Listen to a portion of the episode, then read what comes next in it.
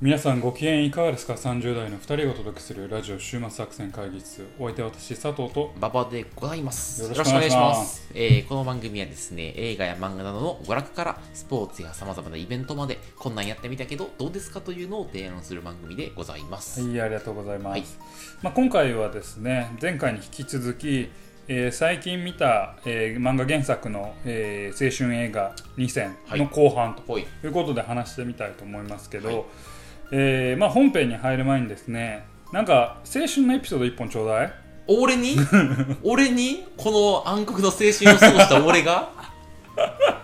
俺俺って高校あれやで。なんかまああのそ大阪の高校やってんけど、うん。頭髪検査っていうのがあってはいはい。あのまあ刈り上げ後ろ刈り上げあないといけなくてそんな厳しいんや。サイドは耳上1センチ、えー、と前髪は下ろした時に眉毛についたらあかんっていうのがああってそうなんや。で毎月頭髪検査っていうのがあって古いな。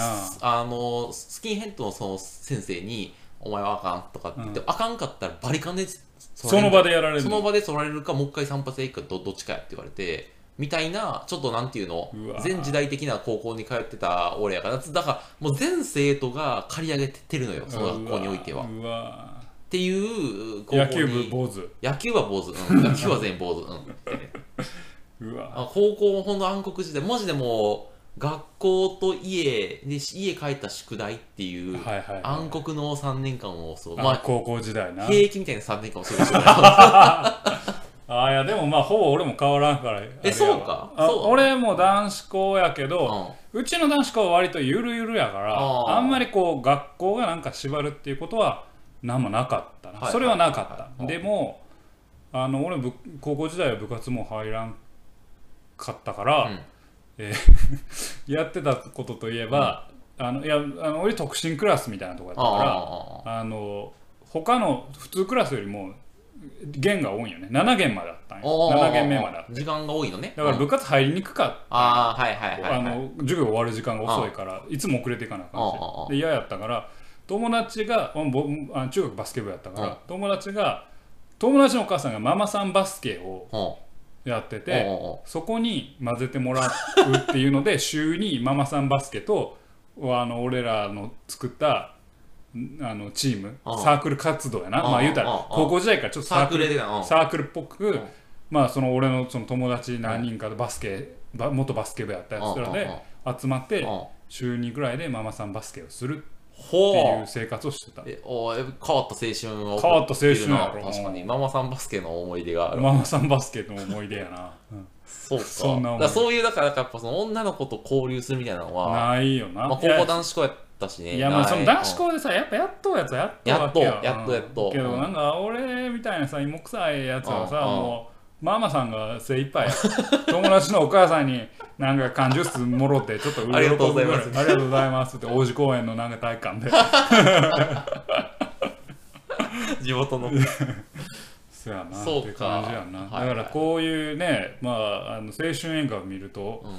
何かをなんか思い出すことがないんですよね。あなんかねあのありえたかもしれないものを楽しむ感じ。なんかあのね欠乏してるもの、うん。あのなんか自分の中に欠けているものを保管するようなた楽しみ方をしてる気がする。青春映画はあそう青春アニメとかは。ねなんか中学の時もなんかそんな楽しい中学はね共学我々凶悪やったね。共学うん。のまあ地元の中学やうんうんからあれですけど、うんまあ、それもそんなにやったしな。まあモテないしねその中学。し。中学でモテよう思ったらやっぱ運動できんとあかんしな大体な。そうやな、運動まあそうね。運動がちょっとやんちゃというかうん。不良っぽいやつ、そうそう。俺将棋部やったから全然モテなかったねやっぱり。あそうやな、俺バスケ部やったけどバスケ部、おバスケ部モテるやん、うん、付き合ってるやつ誰もおらんかった。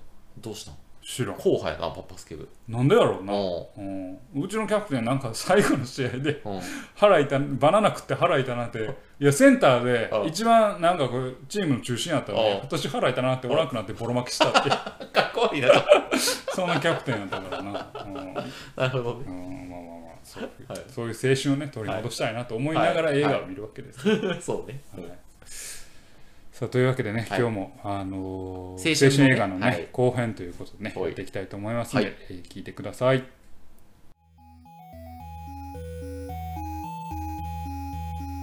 さあ今日もね会議を始めていきたいなと思いますほい。今が日のテーマは？何でしょうかというんですけど、えーまあ前回からね、はい。引き続き、えー最近見たあー漫画原作の青春映画はい。2000後編とはい。いうことで、はいえー前回ですね子供は分かってあげない取り上げましたけれども、お今回はですね、えー取り上げるのはですね、えー海辺の女の子。はい浅野稲夫先生の。そうです。はい。あのまあもう言うまでもないですね、このさラジオでも浅野稲夫先生おやすみぷんぷんの話をしたのかな。したわ、むうん。ちょっと前な、はい1年ぐらい前かな。前うん。だ通りですね。まああのひもてオタク男子大好き、えー浅尾稲夫先生原作の、お海辺の女の子を、おベースにした映画と。はい。でこの「海辺の女の子」という漫画自体がですね、結構まあ浅野稲夫先生の中でもまあ特殊っちゃ特殊で、えー成人向けのにカテゴライズされる漫画作品として、あの出されています。なるほど。でこれ漫画「エロティクス F」という雑誌に載ってた。エロティクス F ってどうそう。そうなん？そうなんです。うんなのでエッチな漫画やな。まあまあだか俺も買うんやったら18歳18歳以上が必要だっうんたそんな漫画なんですよね。なるほど。まあ全2巻上下巻かな。そうやったら今なっててまあ読めますよという感じですね。あーっていう話です。でまあそのあの浅野稲夫先生の漫画をですねえっとまあ映画化したあのその海辺の女の子を映画化したのが本作と。なるほど。でまあストーリーはですねまああのあなたにはもう言うまでもないですけど、はい。ちょっと改めてと視聴者のいうことなんですけど、はい、はいまあ、海辺の小さな町でですね、えー、とクラス中学生、えーの女の子、うんうんまあ、学生の小梅ちゃん、はい、小梅ちゃんね。で小梅ちゃんは、まあ、憧れの美咲先輩からですね、まあ、振られるんですね、はいはいはい。でその振られたショックで、まあ、かつて自分に告白して自分のことを好きだと言ってくれた、えー内向的な同級生の磯部と、まあ、関係を持ってしまうと、はい。これはもう関係っていうのは文字通り体の関係なんです中学生やけどな。中学生ですけど。で初めてまあ興味本位でかん、その体の関係を持ったんですけれども、こう何度もですね体を重ねるうちに、まあ、磯部をなんとなくこう恋愛対象として見ていくようになってしまっている、はいはい。でただ一方で磯部は磯部でお兄さんの死という過去を抱えていてそこに対して何かしら決着をつけようとしているということだと。でその磯部と小梅っていう心の交わりとお決定的に交わらない2人っていうのを描いていくのがこの本作ですと。でまあ、これ広告文句のもあります通り、まあ、思春期の繊細で残酷な恋と性、まあ、海辺に暮らす少女と少年のもどかしくも切ない胸を締め付けられる青春短とはい。いうことで、はい。前回と毛色が違う、はい。ドロドロしてるな。ドロドロしているということで、まあ、テーマはですね、こういうあ危うい衝動に任せた少年少女の心の交流っていうことがまあ非常にテーマですと。はいはい。なんか前回のね、あの子供は分かったりね、割と優しい感じだったけど、もうね、あの世界の捉え方が全然違うよね。全然違うんですよね。でまあもうこれ文字通り、まあ、最初の青年漫あの漫画がまあ青年向け雑誌ということで、やっぱり性描写が結構多いはいはいはいです。でこのお映画自体も R15 かな。よう R15 で済んだな。あそうね、あの原作を全てやったら、てかできないです。できないね。原作全てはできない。んだけど原作をある程度突き詰めたら R18 にはなったけど、まああの行為性行為というものを描くんだけれども、え性行為エロスを描きたいんではなくて、まあまあ、本当は。そのえー性行為に走らざるを得ない2人の心っていうのをまあ描く作品だというのがポイントなので、うん。えーあのそこをね、えーちょっとちゃんと見た方がいいかなと思うんです。なでこれまああの、まあ、文字通り今言った通りなんですけど、そのまあ、セックスを通じてつながるしかないと、まあ、比喩的に言えばそういう心の穴を埋め合う2人のお話はなんですよ。いはいはい。お互いね、あのー好きかどうかって言われたらあれだあれだけど、なんでか、うんあの小梅は、まあ、最初はその心の傷っていう穴を埋めに行く。うんうんセックスを通じて性行為を通じて埋めに行く。うん。で、えー、と磯部は、うん。兄の死による心の傷を埋めるために体を求めている、うん。でたまたま2人のその穴に対するえー求めるものっていうのが利害が一致してしまうんうんですよね、そうやな。でも実はここって結構作中の中で結構大事で、うん。彼らは出発点からすれ違ってるわけですよ、うんうんうん。えー恋愛の傷を、まあ、性行為で埋める。うん。兄の死の心の痛みを性行為で埋めるうんでなので小梅の、あの性行為っていうのは磯部に対する性行為っていうのは、ある意味行為に発展しうるものなんですよね、はいはいなるほど。恋の傷を性行為で埋めてるから、それが行為にまたフィードバックされるっていうのはあり得る、なるほど。でも磯部の行為っていうのは兄の死に対する罪悪感から来る逃避うん。として当初やられてるから、その先には兄の死の克服死以外ありえないわけですよ。だからそこが決定的にあのすれ違っているってことが見えるとこの作品のあの彼らの依存関係の先にある悲しさっていうのがなんかこうちゃんと伝わるのかなと思っているんです。であのこの作品がやっぱすごいなと思うのはですね、あの子供は分かってあげないとちょっと対比的に言うと子供は分かってあげないは外に向かって出て行って成長するおは話なんですよ、はいそうですね。主人公たち、あのだけどこの子供あ海辺の女の子はこの2人が内に内に外のつながりを立って徹底的に立って内へ内へと彼らでつながっていってしまう。あそうやな。作品二人だけの関係なんだけになってしまう、でこれは作品あの漫画作品原作でも映画の中でもあるんですけど、まあ、磯部は兄のふりをして、えーっとブログをね書いていると、である時こうツイツイッターのチャットで、えーあなたはその管理人さんじゃないですよねと、誰かの不利あの別の人じゃないですかっていうところが出てくると、うん。でこれ同じところでカットバックして、うんえー小梅はもう一度先輩にアタックして、うん。先輩とまたういしあの先輩と先輩の友達と女の子と海に行くというシーンがあるんです、うん。これ2つあるんですよ、うん。でここって結構実はすごくあのその後に2人がまた性行為に及ぶまでの振りなんだけど、ここって彼らが作中の中でも数少ない、まあ、外との交流をちゃんと持とうとしてるはいところはい。だと思うんですよね。で磯部は兄の死に対する克服の、まあ、チャンスというか、うん。まあ、きっかけある意味折り合いをつけるチャンス。で小梅にとってもその美咲先輩とうまくいくいかないが置いといて、美咲先輩との関係にけりをつけるはい。チャンスうん。だったんだけれども、2人ともそのチャンスを不意にしたり捨ててしまったりして、結局またお互いの傷を舐め合うようなその性行為に及んでしまうと、はいはいだからこのこの作品徹底鉄頭鉄尾やるのは性行為っていうのも最終的には逃げご逃げ口として彼らがこう迷い込んでしまった、あの迷路うん。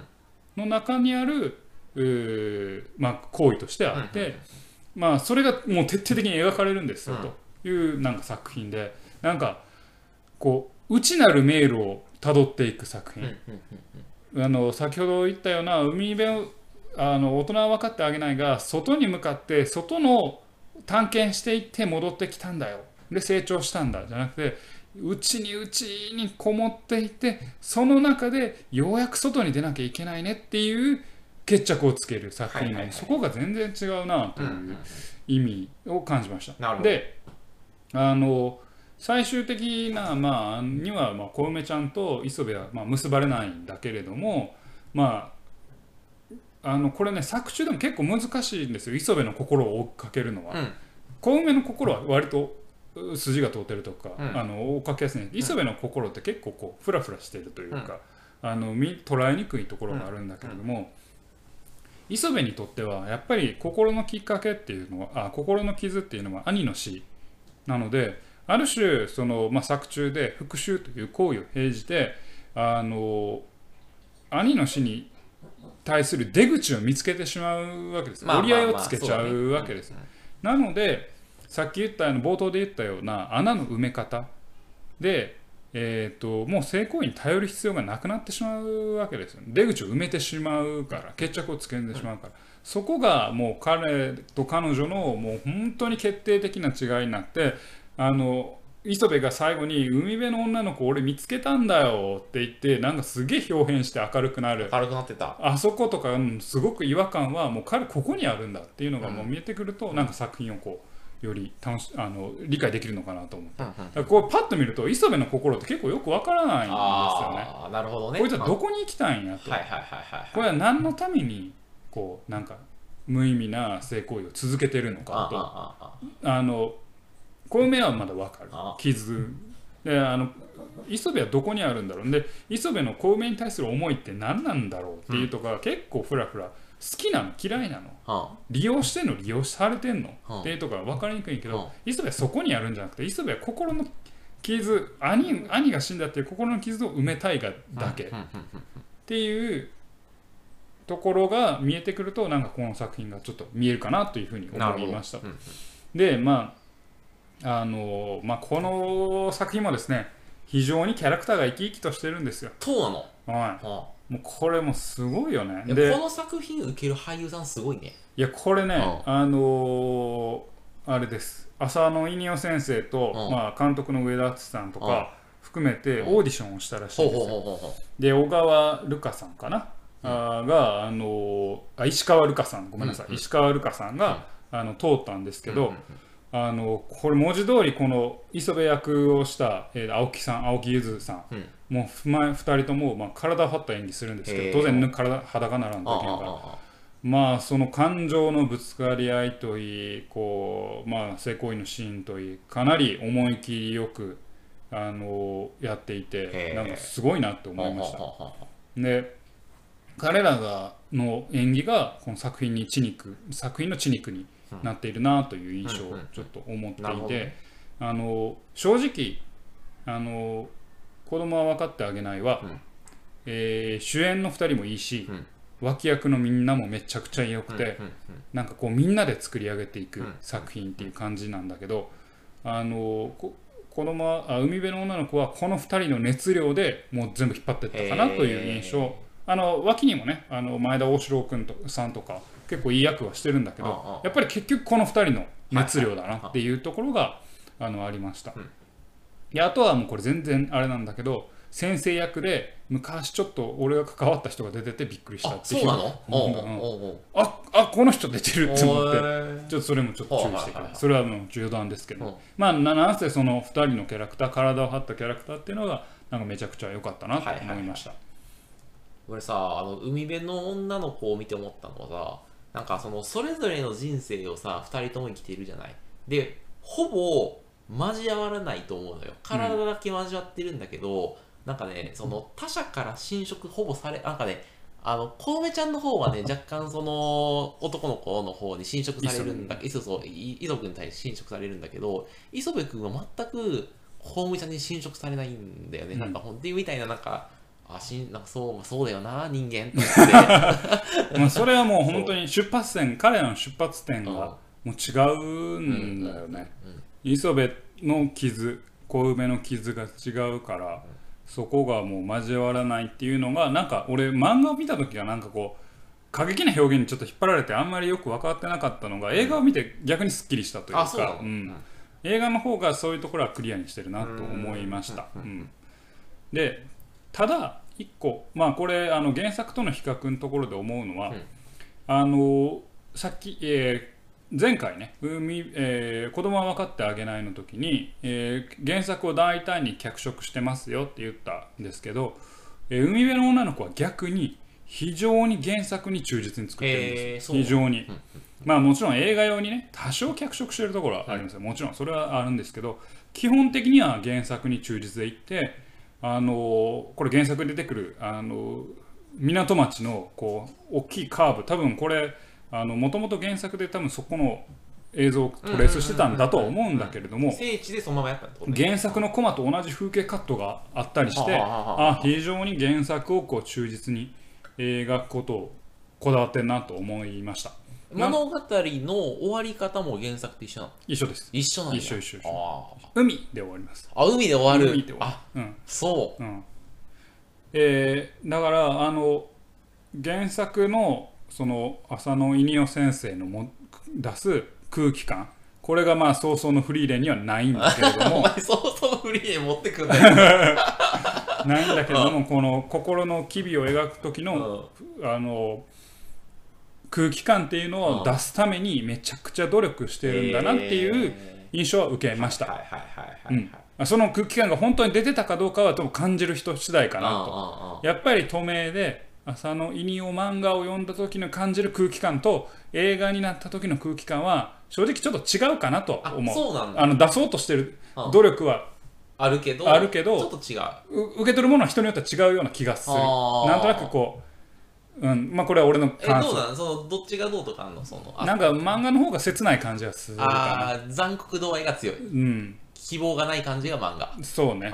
映画の方がまあまだ見れちゃうかなっていうああなる感じほどね、うん。あははでもあのねすごいロングショット撮ったりなんかロングショット撮るとすごい孤立孤立感がこう演出されたりっていうのがあったりするけど、そういうい一個一個の風景を描いてあの作品の空気を出そうとしてるのはすごく映画からは伝わってきた。うん。原作の空気を出そうとしてるのは映画からは非常に伝わってきたので、ただそれがえ漫画と同じものかっていうとまたちょっと違うかなという思いもありましたという感じです。であのまあそんな感じなんですよね。であもうこれも後で一個繰り返しになってるんですけど、うん。まあ、原作との比較というところでやっぱり映画見てねこうまあちょちょっと性描写も結構あって、うん。あのためらう人もいるかもしれないんで、でもまず映画を見てあなかなか面白かったな原作を見ようって思った時に、原作を見る時にはもう一個ちょっとフィルターをかけた方がいいかな。ああまあ原作のもっと、うん。アニ映画よりももっと生々しい描写というか、えーっと ちょっともう結構ひどい原作はひどいからね。ひどいですよね。あのうん、ひどいよ本当に。ひどいです。まあなんだったらまあね男性器の病もとか女性器もある程度書いちゃってるし、結構生々しいので読む人はちょっと注意かなと思います。はい。でもあのまあそことね映画に関してはまあ多少そういうエロさはあるけれども、まあ、要は重い結構難しいテーマに挑んだなと思うんですよ。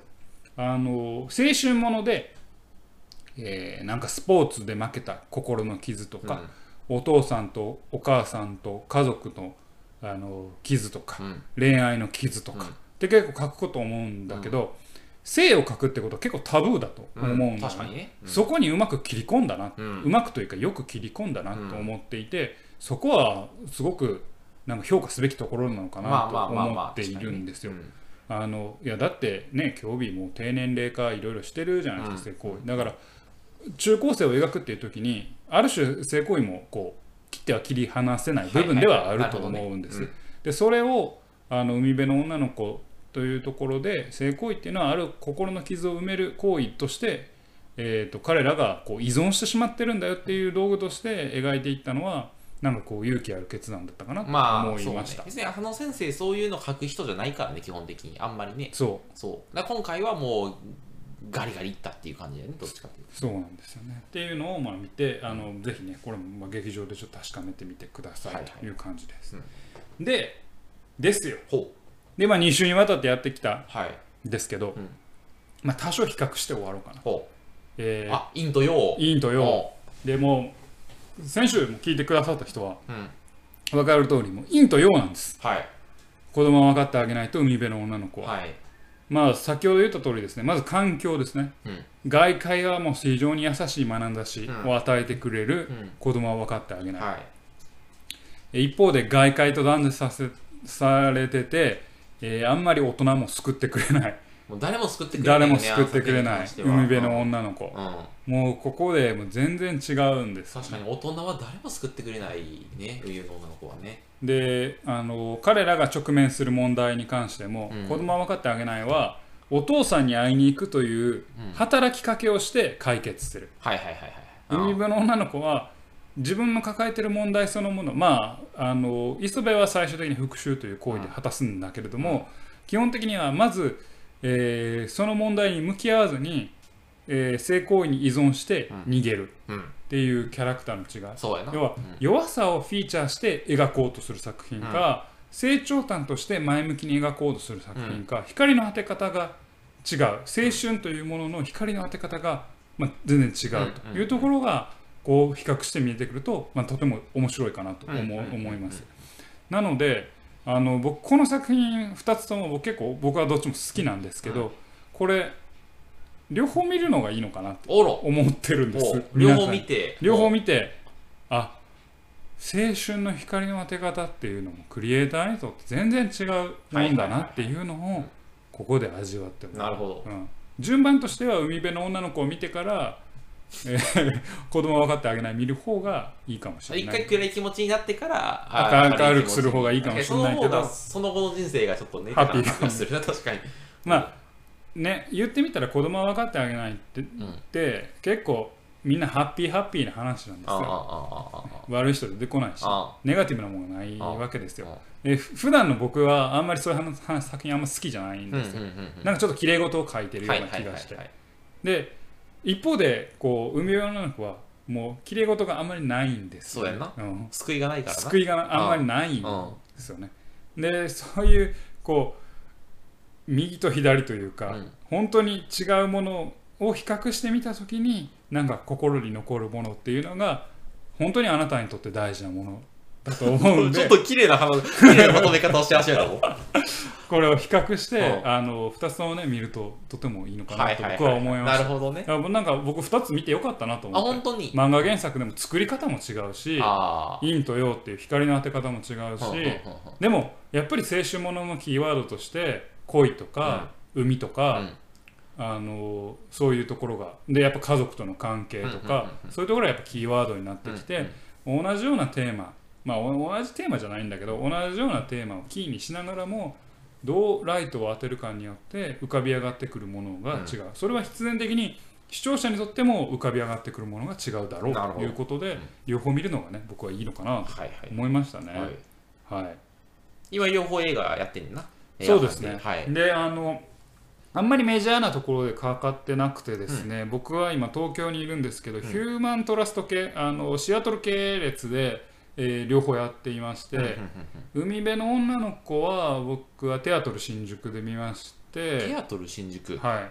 知らんわ。あ本当？小さいところ？小さいが？いやいや、テアトル新宿まあまあまあまあまあまあでかいかな。あんで、えー違う違う、海辺の女の子はヒューマントラスト渋谷で見たんだな。うん。うん、で テアトル新宿で、えー、と子供は分かってあげないんであのテアトルグループは両方やってますんで。はあはあはあのぜひね1300円で見れますんあで。安いのうん。あテアトルグループの会員になった。ああうん。会員だったら。うん。回し物か。あれ？いやあの大手はうんですねこれどうでもいい話なんですけど東宝シネマズの会員でもあるんですけどうん。基本的に安くなる日以外は1900円で見るしかないんですよね。あまああの6回見たら1回タダっていうシステムあがあるんですけどでもテアトルグループは、まあ、安くなる日は1100円であのいつ行っても1300円なんですはあはあはで普通は1900円とか。なのでちょっとテアトルグループ2であんまメジャーでかかってない映画を見ちゃうなっていうのあなるほど。がありますこの番組がテアトルグループのテアトルグループプさんあのいつでもあのスポンサーしていただいて結構ですのであのよろしくお願いします。はい。というわけでですね、はい。2週に分かって、えーお送りしてまいりましたのは、えーまあ、最近見た、えー漫画原作の青春映画2選ということで海辺の女の子と子供を分かってあげないでした、まあ、それぞれあの特徴的でしてですね陰と陽とあのいろんな青春への光の当て方あると思うんですけれどもどちらも面白い作品なので、えー週末のお供に見てはいかがでしょうか。今日はそのお話でございました。